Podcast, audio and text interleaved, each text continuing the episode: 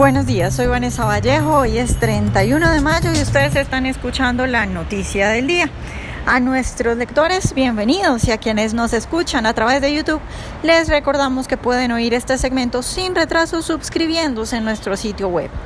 Hoy en la noticia del día vamos a hablar del pánico que hay en Colombia por la posibilidad de que Gustavo Petro llegue a la presidencia.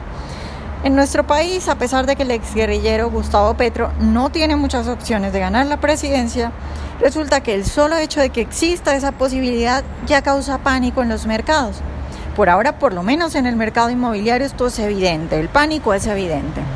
El domingo que acaba de pasar, la revista Semana, una de las más leídas en el país, ha publicado una nota breve en la que asegura que en el mercado inmobiliario ya se utiliza la cláusula Petro. ¿Y qué es esto de la cláusula Petro? ¿En qué consiste? Bueno, pues es la cláusula que ahora en Colombia están pidiendo los compradores de apartamentos o casas y que consiste en que se entregarán las arras o el adelanto de la compra, pero el cierre del negocio estaría sujeto al resultado de la segunda vuelta electoral y en caso de que Petro gane, se deshace el negocio y el vendedor deberá devolver las arras al comprador. Esto pues era apenas de esperarse. Gustavo Petro es comunismo puro y duro y durante sus meses de campaña anteriores a la primera vuelta, porque ahora ha cambiado de discurso para intentar ganar el voto del centro, pero durante sus meses anteriores a la primera vuelta, pues puso ya todas las cartas sobre la mesa y la gente no es tonta. Él abiertamente dijo que sí iba a expropiar si llegaba a la presidencia, por ejemplo. Y bueno, los mercados pues están reaccionando ante el peligro de que un ex guerrillero de esa calaña acabe con todo el tejido productivo.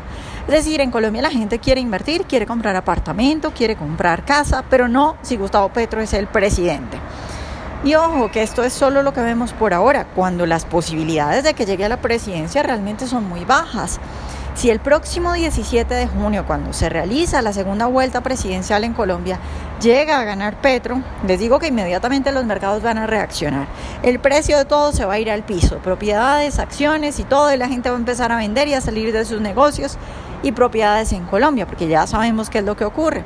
Los empresarios y la gente normal ya sabe qué es lo que sucedió en Venezuela después de que el socialismo llegó al poder. Los mercados no mienten y lo que muestran en Colombia desde ya es que un gobierno de Petro sería fatal, arruinaría el país.